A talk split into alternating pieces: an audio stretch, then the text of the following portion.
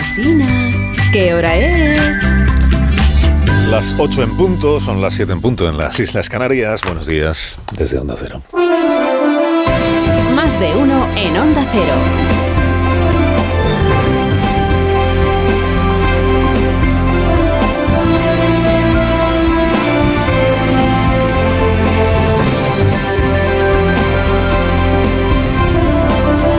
¿Cómo? Bienvenidos a una nueva mañana de radio. Estrenamos el 16 de febrero, es 16 de febrero del año 2023. Ya nos llega el Tribunal Constitucional, ¿eh? ya no llega a tiempo de emitir sentencia sobre la ley de plazos de Zapatero antes de que esa ley sea jubilada por el Congreso de los Diputados para dar paso a una ley nueva, porque eso es lo que va a ocurrir esta misma mañana. Dentro de una hora comienza el Pleno, eh, que va a bendecir ya del todo la nueva ley del aborto y que también va a aprobar ya definitivamente la ley trans que son estas dos leyes, la del aborto y, de la ley trans, junto con la ley del solo sí es sí y la ley de bienestar animal, son los proyectos más queridos, digamos, por el ala morada del gobierno de España, es decir, por el partido Podemos, que es quien las ha impulsado y en buena medida quien las ha redactado. Esta nueva ley del aborto mantiene los plazos legales que aprobó el Parlamento en el año 2010, cuando gobernaba el presidente Zapatero, el presidente Zapatero mantiene los plazos legales, que en realidad mantuvo también Rajoy, y, y lo que hace la nueva legislación es recuperar la autonomía de toda mujer mayor de 16 años para interrumpir su embarazo sin que los padres tengan que autorizarlo. Esto es lo único que cambió el Partido Popular cuando tenía mayoría absoluta porque mantuvo los plazos a pesar de que tenía la ley de plazos recurrida, precisamente porque el PP de entonces, de entonces, consideraba inconstitucionales los plazos. Y aun considerándolos inconstitucionales, cuando pudo quitarlos, los mantuvo. Trece años después, y con el Constitucional a punto de poner el huevo de la sentencia, ya se sabe el sentido de la sentencia, pero aún no está como tal, trece años después digo, los plazos siguen en vigor, el Constitucional va a avalar la ley que ya había, y el presidente que tiene ahora el PP, que es el señor Núñez Feijóo, se ha declarado ya partidario de una ley de plazos como la que tenemos. No es un secreto que para el señor Feijóo esto de que la ley del aborto sea noticia, digamos que supone una incomodidad. ¿Por qué? Pues porque en su partido sigue habiendo división de opiniones sobre este asunto del aborto y porque Vox cree poder pescar votos denunciando lo terriblemente izquierdista que resulta reconocer que la mujer tiene derecho a decidir libremente y sin coacciones y sin chantajes emocionales en forma de latidos si interrumpe o no su embarazo. ¿Y qué, socialdemócrata se ha vuelto el PP? Dicen los de Vox. Bueno, en este tema del aborto, el, el señor Feijóo tiene a Vox a un lado y al PSOE al otro. Como si estuvieran haciéndole pinza entre el PSOE y Vox por este tema, ¿no? Porque el PSOE cree que puede pescar también, pero retratando al PP como monaguillo de los obispos y enemigo de las mujeres y de los derechos de las mujeres. La pinza. En el Congreso hace tiempo que el gobierno ha acreditado que la sesión de control no se la toma en serio no se la toma en serio. Es una broma pesada lo de cada miércoles. Ver cómo el presidente ignora lo que se le pregunta y se dedica a ser él quien cuestione a quienes no están gobernando. Pero es que ayer ya se superaron todos los récords y el mérito le corresponde al ministro de la presidencia, al señor Bolaños. Como el PP ayer no le preguntó nada a él y por tanto en una respuesta al PP no podía colocar el mensaje que él quería, pues hizo esta cosa tan disparatada de aprovechar la pregunta de Esquerra Republicana sobre la memoria democrática para ponerse él a hacer preguntas al PP. Señora Telechea, discúlpeme un inciso porque he escuchado muchas preguntas en esta sesión de control hoy, pero no he escuchado una pregunta que interesa y mucho a las mujeres españolas, una pregunta al Partido Popular y al señor Feijóo. ¿Es el aborto un derecho de las mujeres españolas, sí o no? que las preguntas en la sesión de control se pueden escuchar muchísimas preguntas, pero las preguntas son de la oposición o de los grupos parlamentarios al gobierno, no al revés. Ni siquiera son preguntas de los grupos parlamentarios a otros grupos parlamentarios, son al gobierno. Por eso se llama sesión de control al gobierno. Y hombre, que tenga más interés el ministro de la Memoria Democrática en hacerle oposición al PP que en hablar de la memoria democrática, pues a Feijóo le viene persiguiendo esta pregunta sobre si el aborto es o no es un derecho desde que se declaró él partidario de la ley de plazos hace unos días. Vox estaba ahí esperándole, por si dice en efecto que el, aborto es un derecho y entonces ahí... Y el PSOE estaba ahí esperándole, por si dice que el aborto no es un derecho. Ayer Feijóo eh, fijó posición, distinguiendo lo que son los derechos fundamentales de una persona de aquello a lo que la ley que está en vigor en un país da derecho a una persona. No considero que el aborto sea un derecho fundamental y no lo considero porque no está recogido así en la Convención de Derechos Humanos y el aborto se puede producir siempre de acuerdo y de forma estricta conforme a los criterios legales de cada país.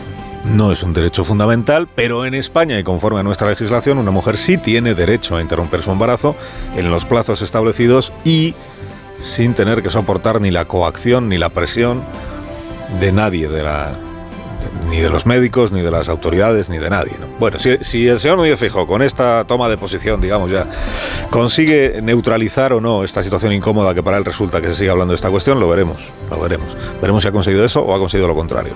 Hombre, es entrañable, eso sí es verdad, ver a algunos ministros de este gobierno, como, como el ministro Bolaños, como la vicepresidenta Yolanda Díaz, tan firmes en la defensa del aborto. El aborto es un derecho. Preguntémosle a Feijóo, digo, tan firmes, pero, pero solo a veces, pero luego cuando tienen delante al Papa Francisco, por ejemplo, al que tanto admiran ambos, porque encarna, dicen ellos, los valores que defiende este gobierno, no le preguntan al Papa, que igual es a quien se lo tienen que preguntar. A Bergoglio, ¿no?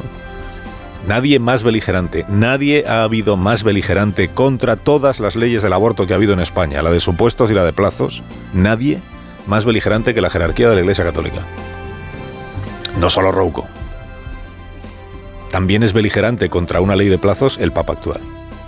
O sea que la próxima vez que vayan a rendirle pleitesía, los ministros del gobierno de España igual pueden plantearle esta cuestión por si se anima el Papa a cambiar también el de postura. Pero bueno, en esto de no tomarse en serio, digo, la sesión de control, pues los ministros son en realidad buenos discípulos de su jefe, porque es Pedro Sánchez quien en las sesiones de control no hace ya de presidente, sino de troll de los demás eh, grupos parlamentarios. Ayer lo hizo con Inés Arrimadas. Solo le quiero decir que la ley del sí es sí ha sido un problema y que es increíble que usted no haya cesado todavía a la ministra Montero. Tengo que darle mi opinión personal sobre la situación de su partido. Sí, sí, lamento mucho que ustedes hayan acabado como han acabado.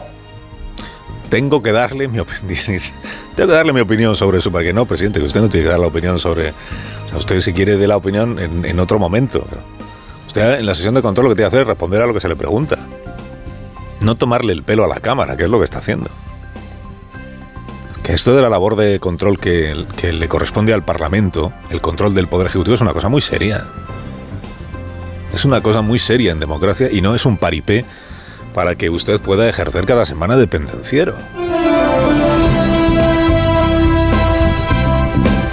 Va a aprobar esta mañana en el Congreso la ley trans y se va a aprobar en presencia y con celebración de asociaciones que desde hace muchos años vienen reclamando que se haga una ley como esta para facilitar la vida de quienes desean ver reconocido en el registro su cambio de nombre y su cambio de sexo. Y esto es lo que, esta es una de las cuestiones que introduce como novedad la ley que entrará en vigor en unos pocos días. Y se va a aprobar la ley trans sin la corrección que el Grupo Socialista hace, hace solo tres meses consideraba imprescindible. Esto de que se requiriera aval judicial para que cambiaran de sexo en el registro los menores hasta los 16 años. O sea, que de entre 14 y 16 años hiciera falta aval judicial, aunque no hiciera falta el permiso paterno. ¿Cómo era esto que decían? Hace solo tres meses los socialistas, ex vicepresidenta Carmen Calvo. Cuando llega al Tribunal Constitucional tiene que ser plenamente constitucional y sobre todo garantista de los derechos de los menores. Esto es, esto, esta era la posición del Grupo Socialista.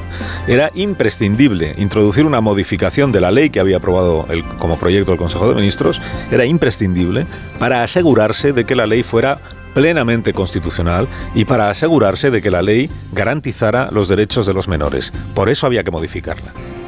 Pero es que no se ha modificado. ¿Y entonces?